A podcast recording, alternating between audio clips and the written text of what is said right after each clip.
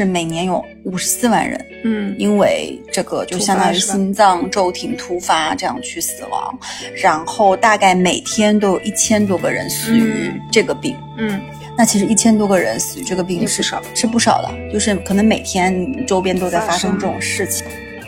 因为一个天啊，猝死太容易了。对，就是我觉得还是要知道自己们太近了身体的极限。就你要知道自己几斤几两，对，不管是运动也好，还是各方面也好，我我觉得人生就是在人生中你都要知道自己几斤几两，嗯你就不要挑战那些自己做不到的事儿。嗯什么公司加班到两点，公司给我九点之后就把所有的水电煤都给我关掉，就不要让员工这样。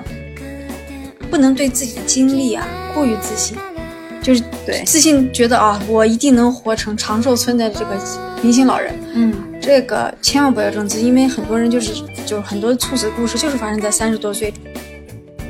我们一直在聊健康运动嘛，但我觉得运动一定要适量，就不能太少，也不能太过。有的时候我们会在突然我就猛烈的去运动吧，嗯，这个也还是要避免的。我会跑掉下来。了五分钟，嗯，然后整个人就是因为你太快了，你根本就没有心，想别的。根本就没有心力再去想别的，然后就是汗水连着泪水一起流下来。天 然后这五分钟过后，够吗？这五分钟过后，你觉得爽。嗯，结束没了。嗯，有些极端情况呢，就是你老板反正就是个渣男不识人也，确实没办法沟通。但你跟他沟通一下，你爽了可能就行，对，对吧？那你要让他知道啊，你你你不爽呀，那我凭什么要爽不爽在自己身上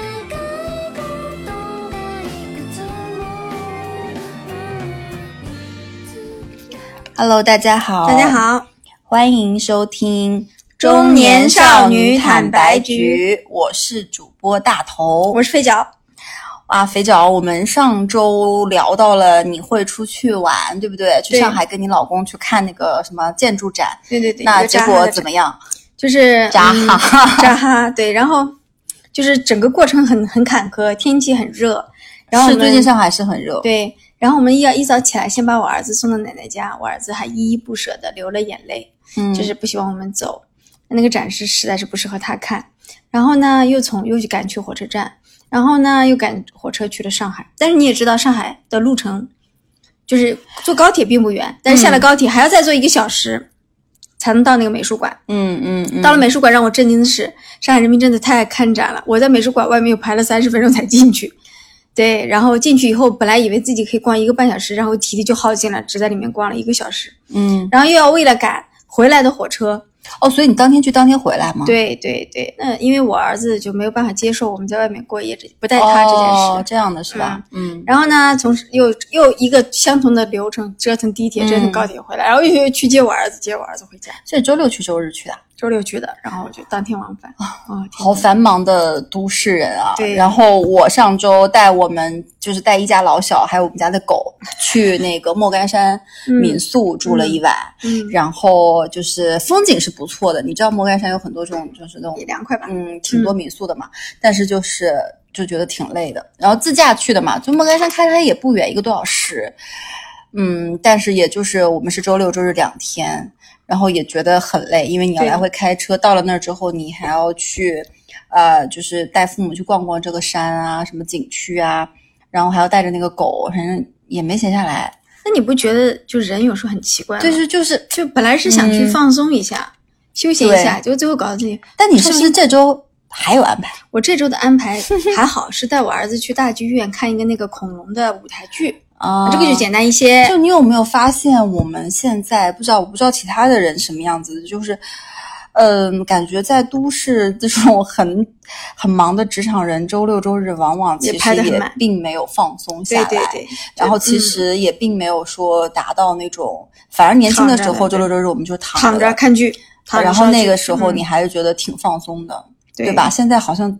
不知道是因为平时时间太少还是怎么样，老是想周六周日给自己安排或给家里人安排一一些一起的活动，对，然后很累很忙，然后其实你每周一上班的时候有没有觉得都很累？很，？很想睡觉，对，然后眼睛很困，困不喝咖啡不行。是是是是是，然后由此我就就就就就想到说，职场人真的太难了，然后加上最近就是我们周边的同事有一些不太好的事情发生，就是嗯心脏骤停、嗯嗯。猝死。嗯。然后这个其实我们挺想聊一聊的，嗯。因为这个话题其实呃很早或者这几年其实一直都在接触，身边的朋友也好，然后很多认识的人其实都有这种案例发生，所以其实我们其实想探讨的是，哎，到底为什么什么会引起猝死？嗯然后呃是是自身身体不好，还是因为我们没有去呃抓到那些身体给你的预警的信号，还是什么原因？嗯哦，我觉得这可以聊聊，因为其实到人到中年，包括我的父母也好，还没有到自己七老八十的时候，其实周围就会遇到一些这样的事情。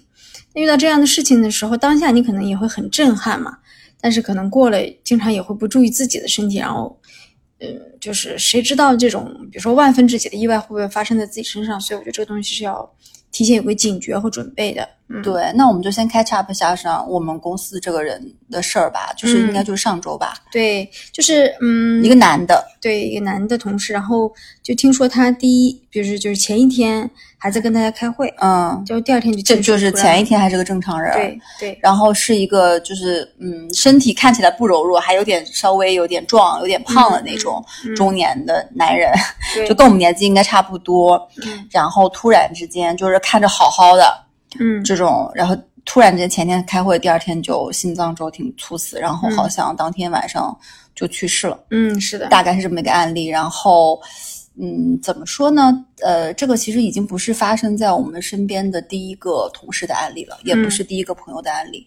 那发生了这个之后，大家身边的人就非常震惊，说：“天呀，这个人怎么好好可惜啊！如此年轻就发生这种事情。”嗯其实我们想说的是，猝死这件事情好像感觉离我们挺远的，但是每次在发生的时候带给我们的震撼感又是极强的。嗯但是可能过了这段时间以后，我们就忘记这件事情了。嗯，但是会发现，不知道最近几年随着年龄的增长也好，还是也好身边的案例会越来越多。嗯嗯，然后其实我们是想深入的去聊一下到底是什么原因的啊、然后我就是在做这期节目之前，我就看了嘛，就是说那个你知道每年就是因为猝死而而死亡的人有多少吗？在我们国家，嗯就是我们国家是每年有五十四万人。嗯因为这个就相当于心脏骤停突发这样去死亡，然后大概每天都有一千多个人死于嗯这个病。嗯那其实一千多个人死于这个病是不少是不少的，就是可能每天周边都在发生这种事情。然后，嗯、男性的猝死的这种概率是高于女性的。嗯，的确，我身边的我我待会儿要讲的几个案例还都是男的。对对，我这儿遇到的也是，对，然后就还偏怎么说？呃，没有那种年龄特别大。你说四十几岁，我觉得都不多，二三十十岁。嗯二三十岁这种会比较多，就他认为自己的身体非常好。你想，二三十岁的一个壮年的男子，他其实就觉得自己身体很好呀，我我可以扛呀，对对吧？我加班也无所谓，我熬夜无所谓，我呃喝完酒胡吃海塞也无所谓，我第二天该干嘛干嘛，你不觉得吗？对，所以我觉得，嗯，这个这个就是是一个，然后呢，就是呃，心脏猝死前的几个症状，嗯首先是第一个是大量出汗嗯啊，大量出汗就是说。就是你可能是因为你突然的剧烈运动，或者是你感觉心脏不适，然后你整个呃全身出汗，然后这个时候其实就要提高警惕了，这是一个非常非常强的一个症状。嗯第二个的话就是啊、呃极度疲劳，嗯一般都会，比如说你前面的一个项目加班，然后很长很长时间都没有嗯休息，然后连呃什么连周连月的这样去呃就是非常疲劳的这样的一个状态下，然后你还经常睡不好，嗯然后你就非常而且你很焦虑，嗯你就很容易出现猝死的这个问题。嗯，是的，嗯然后还有一个就是，呃，就是你多处疼痛，就你身上有非常多的地方会感觉哎很疼，比如头疼，那个你的脖子疼，嗯哪里哪里疼，可能也是一个非常非常强的信号，身体告诉你它不行了。对，然后最后一个就是那个就是心跳加速，还有肠胃异常，嗯嗯，然后心跳加速的话是比较典型的，就是没有原有的心跳加速啊，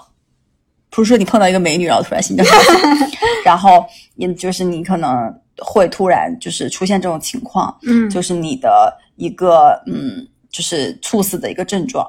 最后一个就是呃，肠胃异常，就肠胃可能胀气啊，或者是就是以往你没有这种胃病的病史，然后你突然出现这种肠胃的不舒服，嗯，就非常有可能是就是猝死。就前面讲了几个症状吧，那大家也可以听一下。然后我觉得这几个症状其实怎么办？我讲完之后感觉有点怕哎，都有是吗？感觉我 经常有。就特别人特别累的时候，是有一些是是会出现的，就是看这个东西，呃，有的时候它是会持续很久，但你可能不注意，有的时候你可能只是短期的几天，像肠胃不舒服，或者是啊哪儿哪儿疼，我怎么感觉会经常有？对，就我我会经常觉得淋巴就是特别累的时候，淋巴巴你都能感受得出来。腋下这里啊，还有这里就是嗯骨沟这里的，其实是有淋巴组织的。那淋巴组织内分泌嘛，它对你的免疫力是一个很强的信号。我有时候那里会会痛，我就会有点紧张，我觉得哇。完了完了，淋淋巴痛了，就是 肯定是最近很累，就是 给自己就是灌输了很多嗯嗯嗯不知道莫须有的医疗知识啊，但确实这是一个讯号，就是还是要提醒自己注意的，嗯有这个嗯敏感度。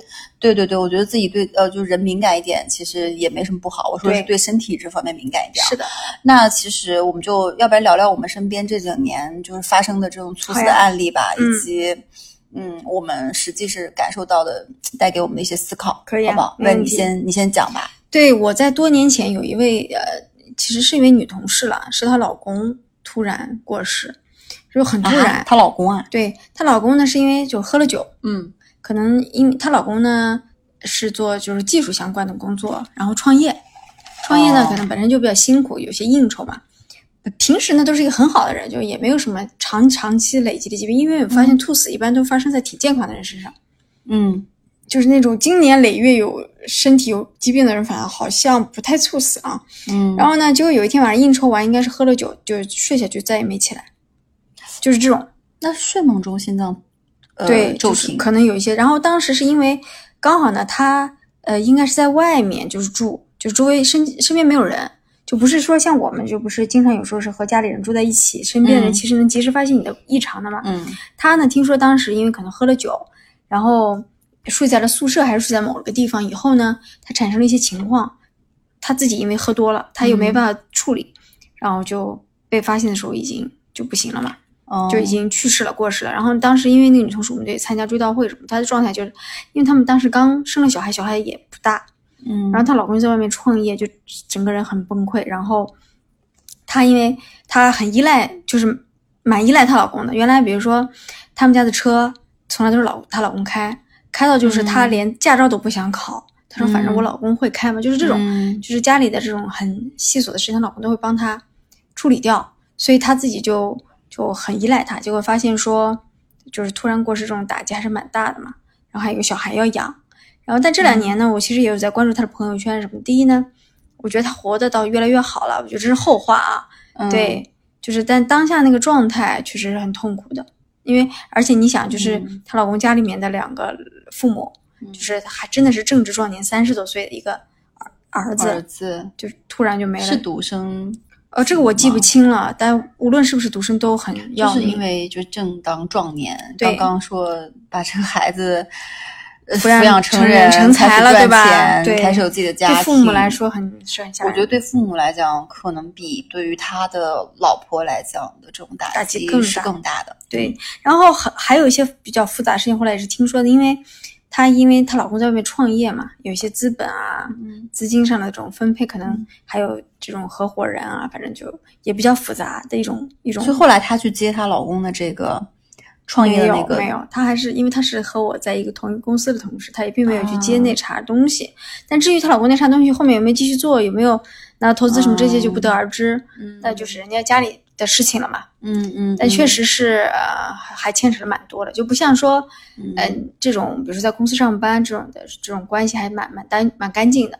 嗯，那她老公还牵扯到这种嘛，因为可能她老公有些投入，有些股份，嗯，那后面还牵扯到一些事情。然后嗯。也比较重要的一点就是她一直把她女儿抚养成人嘛，嗯对。所以嗯，那个是我最近距离最近的一次猝死，大概大概在我二十五六岁的时候吧，那十年了呗。就 对，没有我也啊，对，至少七八年前。对对，那那那我讲一个，就是这个人我认识，然后是我老公原来的一个同事，嗯呃，大概发生这件事情也有个四五年了吧。就这个人呢，他就是那种看起来精瘦精瘦的，很精明的一个这种南方的一个男男的，然后呢也正值说这种事业上升期，人很聪明，然后做事情很努力，事业上发展的也不错。然后呢，他就是嗯，当时是因为有一个什么项目，嗯，然后就相当于说也是加班熬夜蛮久了，呃，反正怎么样啊？就平时看起来是一个很健康、很阳光，我们一起就是喝酒啊，或者是玩游戏什么的，就能感受得出来他身上那种活力。然后突然有一天呢，嗯，就他忙完那我前面说那个项目，他就跟别人打羽毛球，然后打羽毛球的时候，突然之间就打完几就几个轮回之后，他突然倒地在场边。哦，运然后呢，候对？运动就突然的可能比较强烈的一个运动吧，然后倒地在场边，然后呢，就是当时是心脏猝死，心脏骤停，骤停的，嗯然后送到医院去抢救，还好抢救回来了，啊，嗯，但是就变成了怎么说植植物人吧。然后从那个四五年前到现在，他就一直躺在床上，呃一直都是植物人，不说话，没有意识，对吧？没有不说话，没有。意识，然后跟你那个朋友差不多，也是他老婆有有小孩，小孩几两三岁吧，嗯。然后老婆其实赚的也不多，然后父母在在农村，那父母为了照顾他，把家里的房子卖了，把家里的那些什么那个房子卖了，然后过来给他治病嘛，因为。你你你说你你植物人你还得看病吧，你还不像死了，你植物人你说你不可能把拔掉他那个呼吸机吧，然后你每年每年看病，你每年每年插的那个呼吸机，你要多少钱？你想一想，嗯每年每年的，已经四五年了。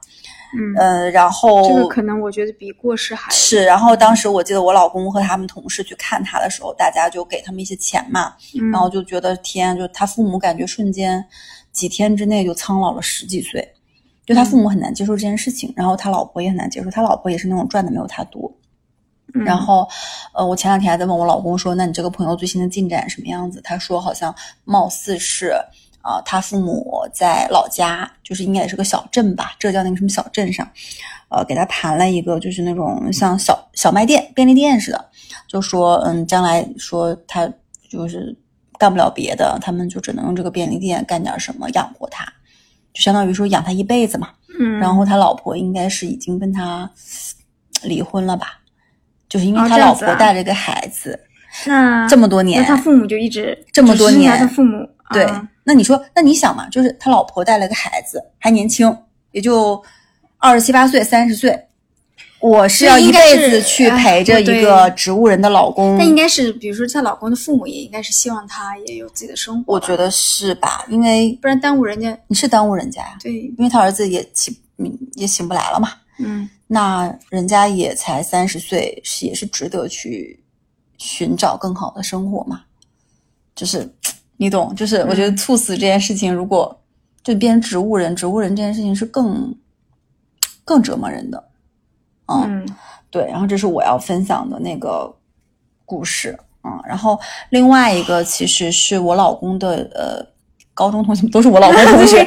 然后这这然后都是男的啊，就都是男的。然后这个人呢，是我老公的一个呃，就是高中同学，他反正不是猝死，是另外一个，就肠癌，嗯男的。嗯呃，今年你今年过年，今年年初过年的时候吧，然后去世了。然后我老公去北京参加他的那个就是仪式，然后就看到他整个人瘦的，就是看到他整个人瘦的不行不行了，然后就火化呀什么的。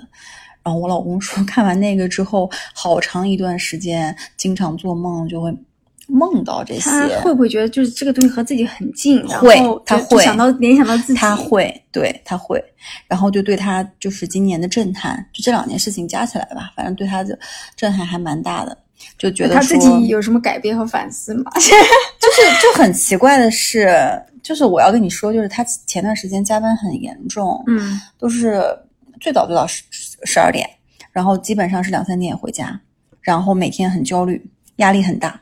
那你好，我就好像这种他一直在出现，然后我就劝他呀，我说你真的，嗯我反正因为我是就是，我就劝他，我说你这样非常，就我们俩身体比较宽的那种。我我说你这样身体很容易就怎么？但我没有说那两个字嘛，那他嗯自己知道嘛。我说很容易出问题的。我说那你要出问题，我们怎么办？对，对不对？对你不能单单想不能太。自私。嗯，然后他反正就当下没有没有，就反正对最近会有一些改变，那之前是没有改变的。哦，然后我我现在又发生这件事情，我一想想，我太后怕了，因为你看年纪在这个年纪，男性，嗯然后又是这所有的前面说所有的什么加班熬夜、压力大、思虑多，呃，这儿这儿疼那儿疼不舒服，他全都有。嗯，你说是不是很危险？就这件事情其实就在我们身边，嗯每一天每一天，其实是一种，我觉得是有积累过，大部分可能是有积累过程，但是人没有引起警觉。但有一些少量的，比如说你说是喝酒啊，嗯这种很突然，但是也有可能他平时并不喝这么多酒，嗯，他突然造成状态一种改变，嗯他承受不了。比如说运动，对他可能平时根本就不运动，呃运动，你知道吗？有很多人是，比如说他突然去跑那个马拉松，对他不是平时没有比如说之前我听说，就他们那种职呃，就是平时就可能职场上班的，然后周末去跑了一个半马，然后就天猝死了呐。，这这这这真的有点夸张，就因为你平时的跑量可能你也就是顶天儿你到十公里，你马拉松你半马也要二十多吧，你跑不下来，然后你要坚持着跑，你心脏没有办法承受这样的一个压力，你就猝死了。他没有一个天啊，猝死太容易了。，对，就是我觉得嗯还是要知道自己们太近了身体的极限。就你要知道自己几斤几两，对，不管是运动也好，还是各方面也好，我我觉得人生就是在人生中你都要知道自己几斤几两，嗯你就不要挑战那些自己做不到的事儿。嗯，哎我想问你啊，当周围的人发生这些事情，因为最近这个也是我们同事嘛，周围的人的普遍的反应是怎么样的？就是或者你老公他也是个周围人，大家普遍的反应是怎么样？就是震惊，然后加上唏嘘，加上说哦，我好像要对自己稍微更关心一点，然后在发生这件事情的当天，他们会早点下班，对，但第二天可能又会重复然后第二天就忘记了，该焦虑的还是焦虑，为交不上的 PPT，为什么年度绩效不好，嗯为什么年终奖，哎呀，他比我高个多少嗯多少钱而去纠结，但人其实你想想，健忘了。真的没必要。就人人对于这种呃，或者说我是说，我觉得这这个就是人类有点自以为是的地方，你不觉得吗？就是他对于这种疼痛感或生活带给你的疼痛感或者死亡，他老是觉得不以为然。然后，然而在发生的真正没发生在你身上之前，你都觉得这个事儿跟我没关系啊，哎呦，就侥幸嘛，就概率嘛。但真正发生了之后，当然你也来不及了。哪怕是说今天我让你猝死，你没死成，你去搞个植物人儿，你说你这辈子是不是就耽误了？嗯，而且主要的问题，我觉得如果是你自己不想好好活，那也就算了，你不要影响你的父母，嗯不要影响你的家人，不要影响你的孩子，嗯这个是一个基本的责任。所以我觉得，为了你周边的人，不要去为你的这个呃健康担忧，其实你应该自己去做更多的一些防范措施。这个我觉得是一个成年人应该有的基本的一个责任感。嗯，那我这我我当我发生这件事情时，我们周围人一般呢就是说啊，健康还是非常非常重要的，这个我还是要好好注意自己的身体的，就是大家第一反应。你知道我的第一反应吗？是哎呀，我钱还没有花完，我这件事可不要发生在我身上，我可不希望，万一哪天我真的是突然离世，然后我的钱没有花完，就 我会有这种很嗯幼稚还是很什么的想法。那你像就像你说的对，就是大家在当下那一刻呢，会对这个东西有所感悟，甚至还非常深刻。但是大概没过一天两天吧，甚至几个小时就忘了，因为可能离你还不是那么那么近的时候，这个东西起到的警觉就很少。但我不知道你就是以往，就因为我们有工作这么多年了，其实嗯，工作压力我觉得是蛮大的，在同龄人里面去看啊。就你以往有没有过这种发生在自身身上，就是觉得要猝死了吗？呃，对，就是对，就是那种感觉要猝死的感觉，然后就觉得有点坚持不下去，身体上的一些一些感感受呢？有吗？有这种？我觉得心理上有，就是有一段时间你就心理上刚工作的时候，对，嗯，刚工作一年多的时候遇到一个很大的问题嘛，嗯然后心理心理压力非常大，你知道大到什么程度吗？我现在都不敢想象啊，大到我当时就有时候会有这种想法，哎呀，我要是出门走在马路上被车撞死也好，就解脱了。是在这个公司吗？，对对对，是真的大到这种程度，大到这种程度。但当时我不得不承认，就现在我是不会这么想了，但是比较年轻，第一次面临那么大压力的时候，哦，你是说这个工作上还有领导上带给你的这种压力，你有点难以承受？，对，当下就是大概有一个一两个月的时间嘛，因为刚去适应那个职位，很适应不了，很痛苦，很痛苦。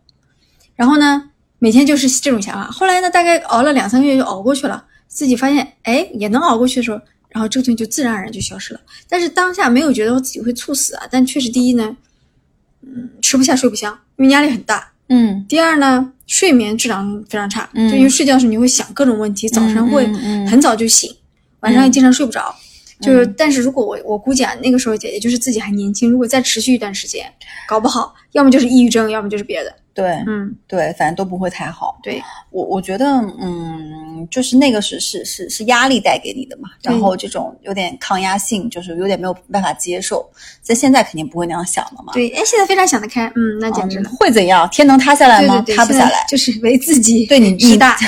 你 个这么矮，总会有高个儿 帮你撑着的。对，然后我就是在其实，呃，因为我之前的那份工作，呃，或是那个那个职位，它其实有蛮多需要去啊、经常就凌晨加班嗯，的，呃，就是要配这些东西，然后一年 n 次这种凌晨加班的经历。嗯然后也就二零一六年左右吧，我那时候经常熬夜加班到凌晨两点、嗯三点、四点，然后早上八点钟再起床去上班，呃，经常，然后一个月我觉得差不多一两次也很正常，然后就是就是那个时候其实。呃，一个是自己可能会的东西也不多，嗯另外一个就觉得说，哎呀，非常就你你非常重要，哎呀，你这个零点要是配置上配置错啦，或者是你要是没弄好呀，就会影响很多很多东西，当然责任感在那里嘛，然后就会焦虑。然后那个时候我记得我经常凌晨三四点自己开车回去嘛，然后开车回去的时候有好几次差一点就跟别的车相撞，我天呐，还有好几次差一点从有高架的那个，你知道高架那个那个栏杆旁边飞出去。嗯因为你三四点说人在注意力集中，你都有点恍惚。然后我当时就吓死了，还有好几次有点那种就开开太快，就晚上凌晨三四点没什么车嘛，我就那种时速加的很快，凌晨三四点，然后就在路上有点那种像呃飞起来的感觉，就那个车就它从那个高的坡上，或者是有那种高坡到低坡，你就有点像那种要飞起来的感觉，嗯。然后就很恐怖。嗯。然后那个时候，我记得我晚上睡觉的时候，我不知道你有没有那种感觉啊，就心脏会有点，你能感受到你的心脏在里面砰砰砰砰的跳，但不是说像你啊，比如刚运动完的那种砰砰砰跳，就毫无缘故，你很平静的躺在床上，然后它在你砰砰砰砰砰那样跳，嗯。然后甚至有的时候会有点感觉无法呼吸，嗯。就是你感觉自己的那个嗯呼吸就不是那种一一呼一吸，就是它会变得不规律。嗯然后我现在想想，我觉得可能就是还是就是说心脏相关的问题，但是你那个时候都没有没有意识到说这个事儿很严重。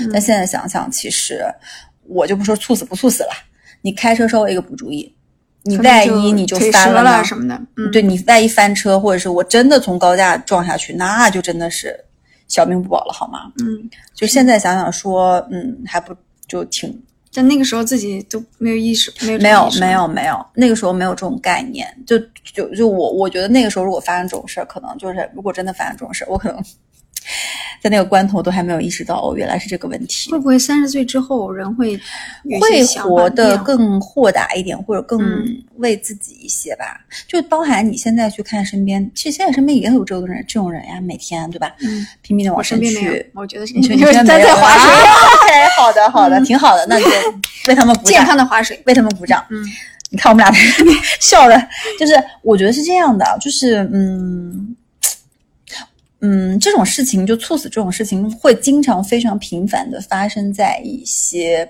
比如说互联网。公司就去年不是有个二十二岁的女员工拼多多那个对对对对对，猝死加班加太多，啊，对对，加班太多，然后猝死的。其实我们身边有非常多这样的同事呀。嗯然后我们也深知说，互联网这样的九九六也好，或者这种非常大的压力的这样的一个内卷的东西在的。然后身边的人都是这样。其实我在想说，从一些政策上，或者是公司的规章制度上，或源头上，有没有可能去避免这件事情？还是说没有办法？就是你自己的一个选择。嗯就社就是这么残酷。嗯就是还说这件事情会随着中国社会的内卷跟竞争越来越严重，它会越来越呃频繁的发生，而且会更年往就是年轻化的趋势上去发生。未来是不是中学生、小学生都有可能发生这种事情？说不好，说不好，就是，嗯，其实这件事情会发生在各个年龄段的人身上，他会因为他太突然了，我觉得他会比那种比如说久病在床，你照顾比如说老人很久，他慢慢过世这种带给人的痛苦和打击和会更大，嗯嗯尤其是在中中中创中壮年的时候嗯产生这种事情，他就不像老人嘛，你有时候觉得说老人病了很久很久，然后他过世了，那是一种福你。心里是有一个接受对的你是有预期的的，对，这种东西没有预期，所以这种事情更应该引起我们的重视，不要让它发生，因为会你的整个家庭会非常痛苦。嗯嗯。那你觉得社会有什么办法去，就会社会有责任去规避这个东西吗？我觉得，第或者是说社会制度应该怎样去完善，会、嗯，这个问题好大，为是它带来？你不是社会学专家吗？我觉得一方面呢，比一如说保险，对公司给我们什么样子的支持？比如说取消九九六，对，你像字节已经取消大大小周了，已经不让大啊家对对对对吧？就是这都是一些好的信号。好的信号。当当大家发现一些案例发生的时候，公司的这种时候就要去承担这种责任，去倡导嗯大家要过怎样的一种生活。嗯对吧？然后国家肯定可以在保险保障领域啊、医疗领域啊去完善这种东西嘛。然后比如说教育培训的这种、这种、这种、这种分化啊，给大家多一些职能、职业技能啊、心理上的这种疏导培训，而不是说嗯只是教你做事嘛，你心理上也要成长。对对对对对。然后我觉得就是首先就你刚才讲的公司层面的要去做一些社会责任吧，不算。对社会责任吧，好的嗯宣导，对吧？你失去一个员工这件事情本身也是公司的一个损失。然后第二层面就是说，整个社会上关于这方面的一些医疗的一些知识或科普，或者是比如说就是就我就拿说说你加班，比如说你加班多长时间以后，你就不能去进行什么样子的剧烈运动，这件事情就应该每天就抖音也好，快手也好，小红书就应该宣传这些东西，就让大家所有人哦就就知道。然后比如说公司两点，什么公司加班到两点，公司给我九点之后就把所有的水电煤都给我关掉，就不要让员工这样去加班。嗯然后整个的社会的指标设定的应该更平和一点吧，嗯，可能，但是我不知道是不是太理想化。是的，是的。对，嗯然后嗯，那前面其实我们讲了很多关于猝死的相关的一些东西嘛。那后面其实我们蛮想讲一讲，就是中年人的健康危机的。嗯啊，就是其实呃，你会发现猝死其实其中一种嘛。那中年人的健康其实已经在亮起红灯了。然后我要跟你分享的一个是说，你知道吗？就是我们公司就是会看到，我会看到很多人不是去报一些那个什么商业保险或什么计划。你知道我们公司呃，就是呃，在职场里面这样大厂的互联网人，呃，这个年纪最高的几个致命的病种是什么吗？什么甲甲状腺吗？结节吗？对你猜对了，甲状腺结节还太、小。才小。嗯。啊、就是有这么几个啊，甲状腺癌，嗯嗯。然后乳腺癌，嗯。对，这两个是发病率最高的两个病。嗯，哦、当然，乳腺癌就肯定是女生嘛，那甲状腺癌可能男生居多。对，啊、然后我们周边不是有同事得了甲状腺癌吗很多的。那甲嗯状腺癌的话，它可能是那种就是你发现的早，你你切切掉还是能治疗的。嗯对的。乳腺癌呢，其实同样的道理，就就它分说原发还是多发。嗯对，如果你是原发，就你可能割掉这个器官或者怎么样，就你还是可以去治疗的。嗯比如甲状腺癌，就是因为我爸爸生病嘛，就跑那个肿瘤医院什么的，然后也看到说，就是像肿瘤医院旁边都有卖那个，啊、非常非常非常非常多的店在卖那个假发套，啊，因跟那个为做化疗什么的没有头发对吧？跟义乳，义乳就是嗯假的嗯乳房，嗯然后嗯。你当你当你看到这个产业的时，就是当你看到说嗯，因为生病，然后这个产业它已经非常成熟，就出现在你周边，然后有非常多的购买者去进行这个购买行为的时候，你会突然觉得说，死亡其实离你挺近的，嗯就并不远，真的不远，嗯，就是可能随时都会发生在你身上。我真的觉得是说，我们现在人到中年，已经到了一个这种，呃，健康真的是亮起红灯，就真的已经在亮起警告的一个阶段了。所以，其实我蛮想聊一聊，就是说，嗯，我们能怎么去，就因为有一些病你是没有办法说自己去说预防，或者是说我我说不得就不得，有一些是一些基因遗传啊，对吧？有一些可能就是已经它在来的路上了。那我们到底应该怎么去做？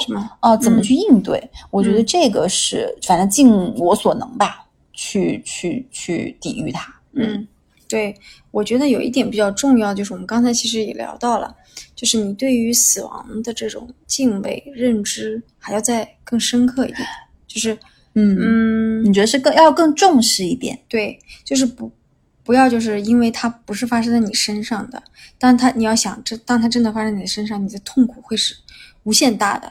就这种时候，当你周围发生这种案例的时候，一定要强迫自己，引以为戒了。对，然后这种引以为戒不能只是想想，是的，得有行动计划。是的，是的。比如说你当你觉得你已经加班加的很重的时候，那你要告诉自己我要怎么缓下来。你就是要刻意说，我 OK，我下个月我必须七点钟下班，对，发生什么事情都不能我阻阻都不能阻挠我，因为生对命最重要。是的，是的，是的对就是要就是这种真的是立 flag 一样的，对就是给自己去设闹钟，到七点钟 OK，我下班，到晚上十一点钟我睡觉，不要刷抖音了。对，就你对不能对自己的经历啊过于自信，就是对自信觉得啊我一定能活成长寿村的这个明星老人，嗯，这个千万不要有这种自信，因为很多人就是就是很多猝死故事就是发生在三十多岁壮年的身上的，嗯。所以这一点你当你意识到这个问题的时候，你一定要有行动点，不能空想。嗯，然后你对于死亡、对于生命的这些敬畏要更深刻一点，就不然的话，嗯，他的你你你很很可能就是发生了，就是啊，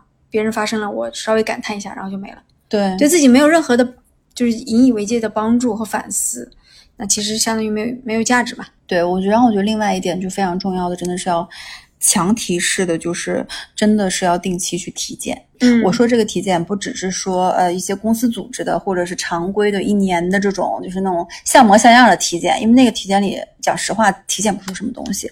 我说的体检是你可能真的到我们这个年纪啊，你是要去定期的去全身做 CT 扫描，以及那个做无痛胃肠镜很重要。嗯因为你不做到这个地步，你是看不到很多里面的问题的。你只去做一些非常非常简单的这种腹部 B 超，看不出来的。我都会做那个癌症筛查的那个，嗯，那我觉得也不够，我觉得不够，因为那个它只是癌症筛查，它只是一个指标，嗯它只是看一个指标，你还是要更仔细的去看。因为我我们家今年不是一家都做了那个无痛胃肠镜嘛，我跟你说，没有一个人是没有问题好的你怎么着你都会有息肉，嗯息肉的话，就你很小很小的时候你割掉它就没有问题。但你说你比如说五年、十年我都不做一次，它后面要变成什么样子，这个也不好但是说。你你后面发现问题，你有一些医生要建议治疗吗？还是怎么样？嗯，就比如说，你知道吗？就是胃癌它的原发最大最大的一个动因是幽门螺旋杆菌。嗯，是就是如果说你有这个幽门螺旋杆菌，呃，我们听医生的说说法是说，你二十岁左右你有，你去吃药，哎，你基本上可以根治。你四十岁左右你有，你去吃药，你可能能根治一段时间，但是不嗯保证后面不会有。是如果你说你六十岁了，你有这个东西，基本上就很难。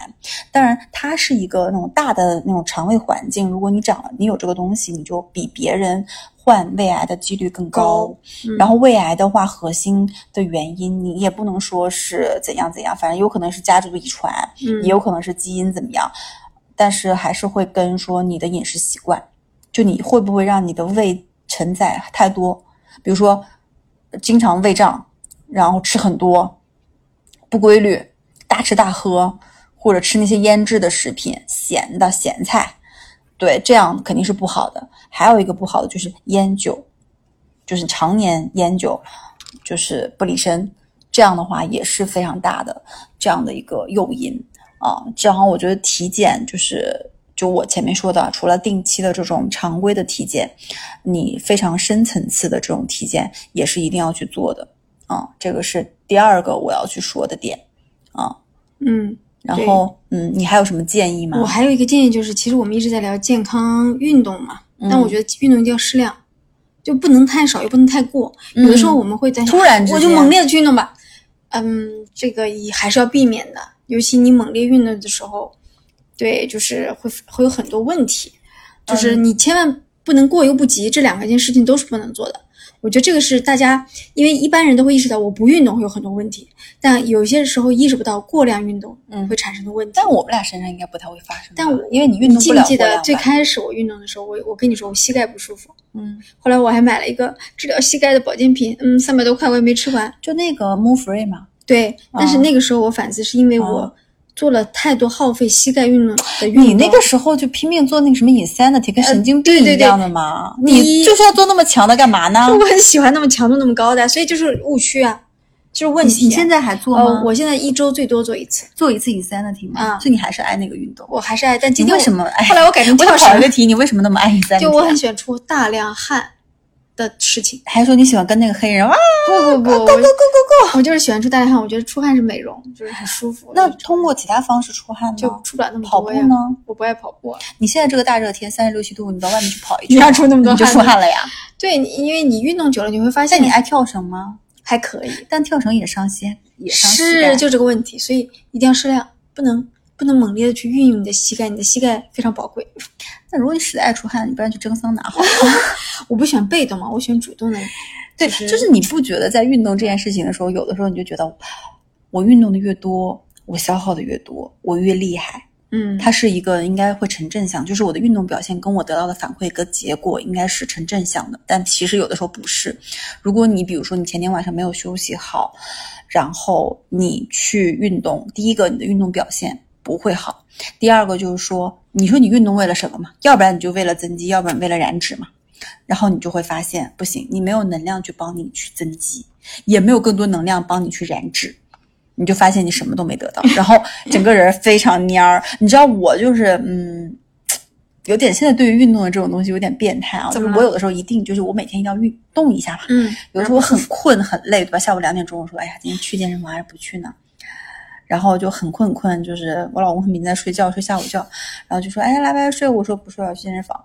然后去健身房之后就开始做那种器械训练的时候，你就会发现，比如正常你睡饱了、吃饱的时候，你可以拉个二十公斤，你可能今天只能拉个五公斤，状态不好，你状态嗯不好呢，其实你的运动表现就对就很差。效果也达不到，就不要勉强自己。对对对，就如果你状态不好的时候，那给自己放一个假，去洗个热水澡或吃个大餐，然后睡一觉。对一定要一定要尊重自己真实的感受，不要强迫自己。有时候硬逼真的不好。就我觉得无论是运动还是工作，都是一样的道理。嗯嗯，心理上和身体上都不要去硬逼自己去搞这些问题，对吧？嗯就是，嗯，那最后一个，我觉得我们我觉得非常重要，前面也讲到了，就是你的心理的一个健康心理健康，就是说，嗯，怎么去缓解压力吧，或者是说，你知道压力说，就只要你存在这个世界上，压力就不会没有。消对对，不管是说今天你上班也好，或者是你今天就是个家庭主妇，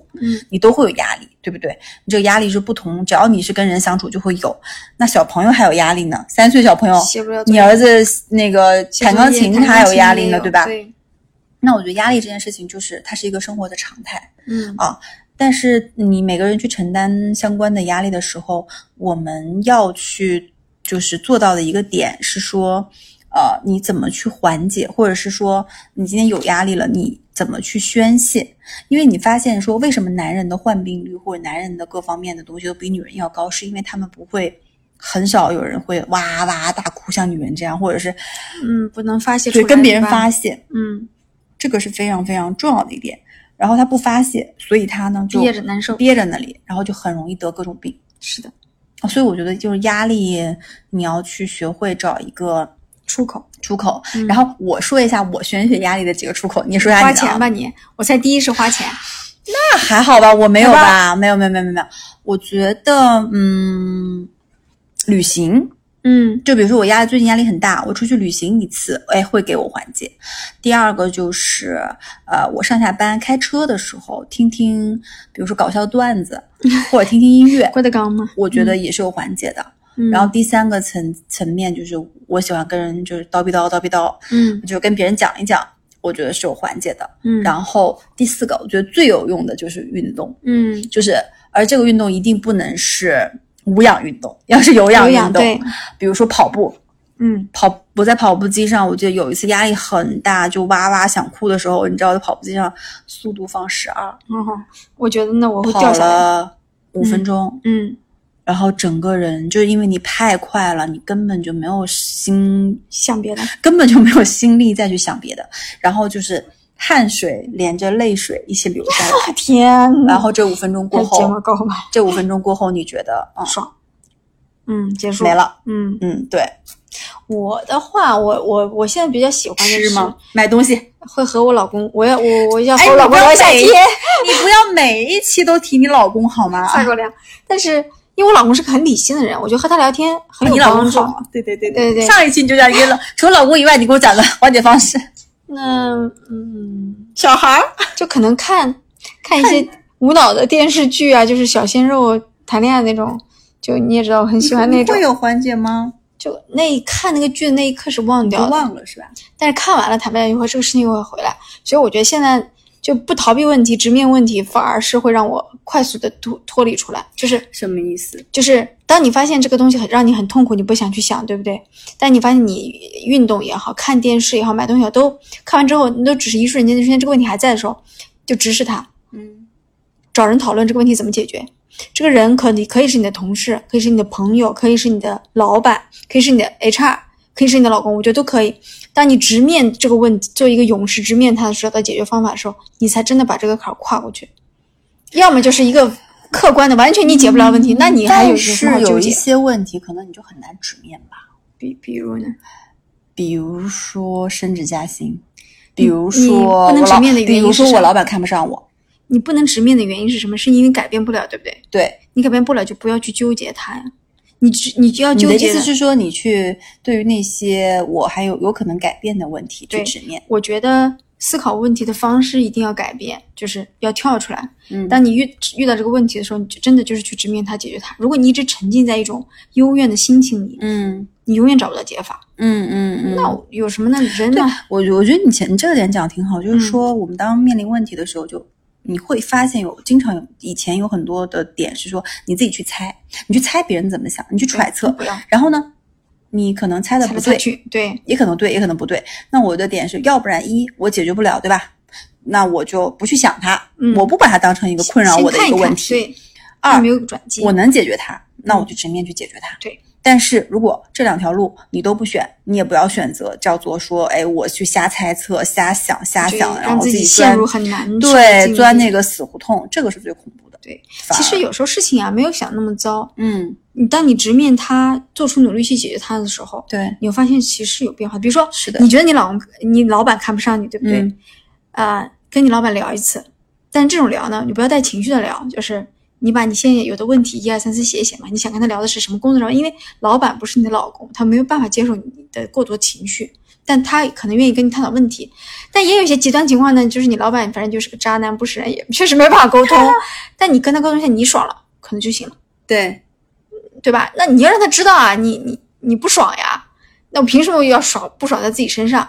对，那我觉得还是要想办法解决。我觉得就是嗯，刚一点对去解决问题。对，主动一点，积极一点，主动出击，解搞定这个问题。对，哪怕让他知道我不是好的，我不是好惹的，对，对也行。也够了。那他至少以后知道啊，你这个人是有这种情绪，是的有这种想法的，对吧？对，嗯那么以上呢，就是今天我们去 针对，哎，讲了还蛮多的。今天话题有点沉重，你不觉得吗？对对对，但我们最后还是希望大家乐观一点。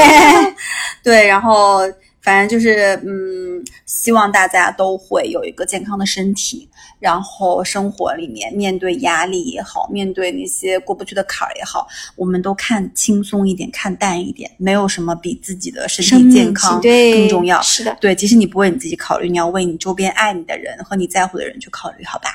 那今天的节目就到这里结束啦。好的，嗯，然后我们下期再见。希望对大家有帮助喽，拜拜。拜拜。